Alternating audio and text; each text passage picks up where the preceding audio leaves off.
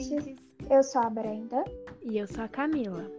E esse é o Cuidarte, seu programa de saúde nos ciclos da vida, saúde mental, políticas públicas de saúde, meio ambiente e utilidade pública, que busca a promoção da sua saúde. O tema de hoje é Medidas de Prevenção da Covid-19. Afinal, o que é a Covid-19? O Covid-19 é uma doença infecciosa causada por um coronavírus descoberto recentemente. Os coronavírus são uma família de vírus comuns aos animais, de diferentes espécies, raramente infectando humanos. A síndrome respiratória do Oriente Médio e a síndrome respiratória aguda grave são outras patologias relacionadas à família dos coronavírus. Sintomatologia a maior parte dos indivíduos acometidos pela doença apresentam sintomas respiratórios leves, se recuperando sem a necessidade de um tratamento específico da doença. Grande parte apresenta um quadro assintomático. Entretanto, existe a parcela de pessoas suscetíveis da doença, como os idosos, portadores de doenças cardiovasculares, diabéticos, portadores de doenças respiratórias crônicas e acometidos por alguma forma cancerígena. Essas pessoas podem e têm mais chances de desenvolverem as formas mais graves da doença. A sintomatologia comum inclui a febre, a tosse seca e o cansaço, podendo muitas vezes ser confundida com gripes e resfriados. Assim, pelo alto índice de disseminação da Covid-19, são necessárias medidas de isolamento mediante a possibilidade e suspeita quanto à doença.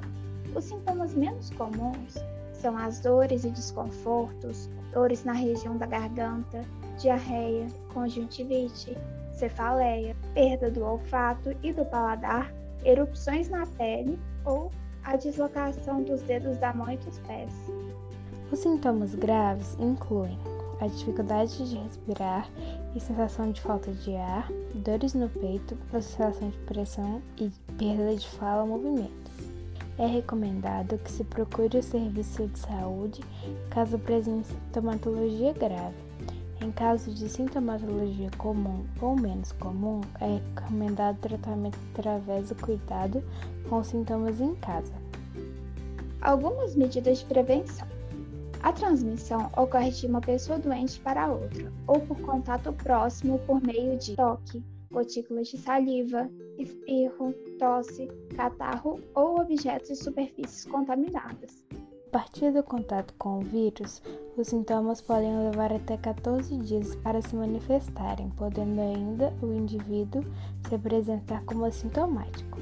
Assim, são necessárias constantes medidas preventivas, que incluem lavar as mãos regularmente com água e sabão, fazer uso de substância à base de álcool para higiene das mãos e objetos, distanciamento social, principalmente quanto às pessoas que apresentam sintomas de infecções de cunho respiratório, evitar tocar o rosto, uso de máscaras em ambientes públicos e de contato com indivíduos fora do núcleo familiar, reclusão espontânea caso o indivíduo apresente os sintomas da doença ou mediante orientação das autoridades, evitar o fumo e outras atividades que enfraquecem os pulmões e colocam o indivíduo em um quadro de risco. Como tem sido o cuidado com os pacientes acometidos pela doença? O tratamento para os casos leves de Covid-19 recomendado pela OMS é muito parecido com o feito em outras infecções respiratórias causadas por vírus, como a gripe. O médico pode prescrever remédio para alívio dos sintomas, como analgésicos, para dores e antitérmicos para controlar a febre. É importante notarmos que esse medicamento atua nos sintomas e não na causa da doença. Além disso, é importante repouso e mais ingestão de líquidos para evitar a desidratação. O médico pode solicitar exames de sangue ou de imagem, como raio-x, para avaliar a condição clínica do paciente. Já os casos mais graves necessitam de cuidados médicos mais especializados. Quando a dificuldade para respirar é grande, o paciente pode receber oxigênio, por exemplo. Agora vamos para algumas perguntas e respostas frequentes. Os adolescentes podem ser acometidos pela doença? Sim, ainda que, até o presente momento, os indivíduos menores de 18 anos apresentam poucas mortes em comparadas às demais faixas etárias. Indivíduo assintomático, ele pode transmitir a doença? Sim, todos os indivíduos infectados podem transmitir a doença. Qual a diferença entre os testes de detecção da doença? Os testes existentes são o sorológico e molecular, sendo o teste sorológico ideal para a detecção de anticorpos se, em algum momento, teve contato com o vírus. Já o teste molecular detecta o material genético do vírus, indicando se o indivíduo está atualmente infectado pela doença. E as pessoas que já tiveram a doença, elas podem ser reinfectadas? Existem alguns relatos de indivíduos que tiveram uma segunda infecção.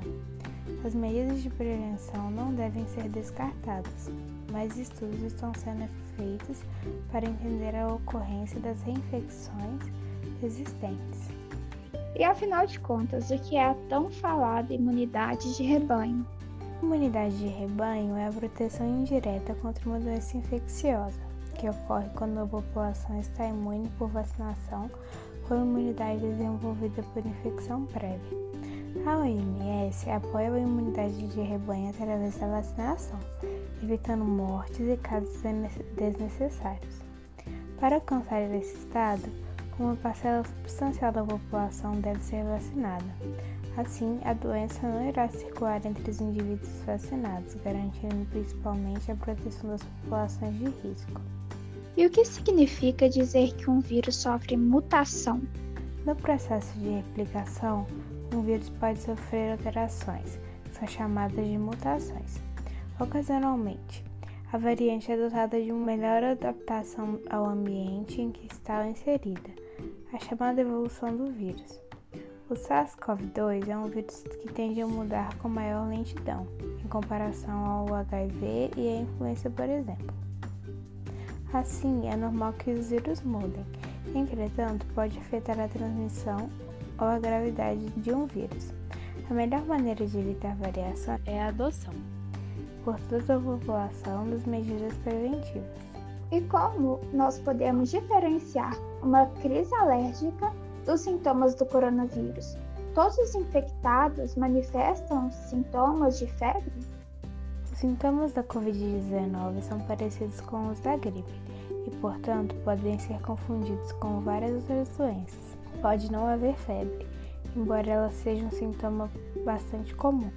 Na alergia respiratória, os sintomas geralmente são espirros, tosse, olhos irritados e coriza.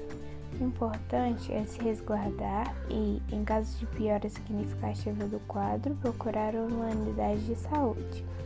O coronavírus pode causar sequelas mesmo depois de curado? A doença ainda é muito nova e por isso suas consequências são desconhecidas. As infecções graves podem dar um certo grau de fibrose pulmonar, da mesma forma que ocorrem outras pneumonias. Além disso, existem estudos sobre sequelas nos rins, coração e sistema nervoso central.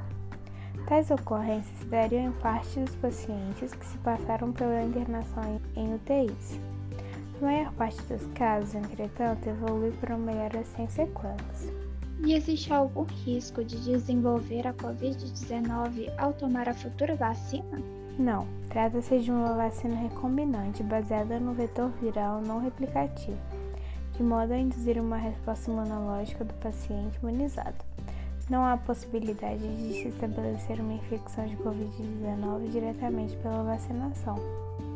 Quais são as perspectivas a respeito da vacinação? Os estudos para a realização de uma vacina eficiente contra a Covid-19 não param apesar de ainda não ser possível dizer exatamente sobre o tempo de duração da proteção das vacinas. É possível relatar sobre algumas etapas de segurança para a liberação da vacina que podem transmitir maior segurança sobre sua atuação. Segundo a OMS, as vacinas devem ser aprovadas como seguras e efetivas em largos ensaios clínicos, passando por uma série de avaliações e uma pré-qualificação que envolve o Comitê Consultivo Global sobre a Segurança de Vacinas e, posteriormente, o Grupo Consultivo de Especialistas em Imunização, o SAGE. Além das avaliações no país onde serão utilizadas, e mesmo após a sua aprovação, os cuidados não param. utilizando um complexo processo logístico para uma rigorosa manutenção do estoque e do controle de temperatura, para fornecer para as pessoas a melhor qualidade. Chegamos ao fim de mais um programa do Cuidarte, no qual trouxemos mais informações sobre as implicações do SARS-CoV-2, responsável pelo nosso distanciamento e por tantas reflexões acerca da vida e da saudade da proximidade. Ademais, vale ressaltar que a plataforma Instagram, programa.cuidarte, é utilizada para promoção e divulgação do trabalho. Créditos pelo roteiro: Gabriel Saturnino, Lohane, Cristiana e Vitória.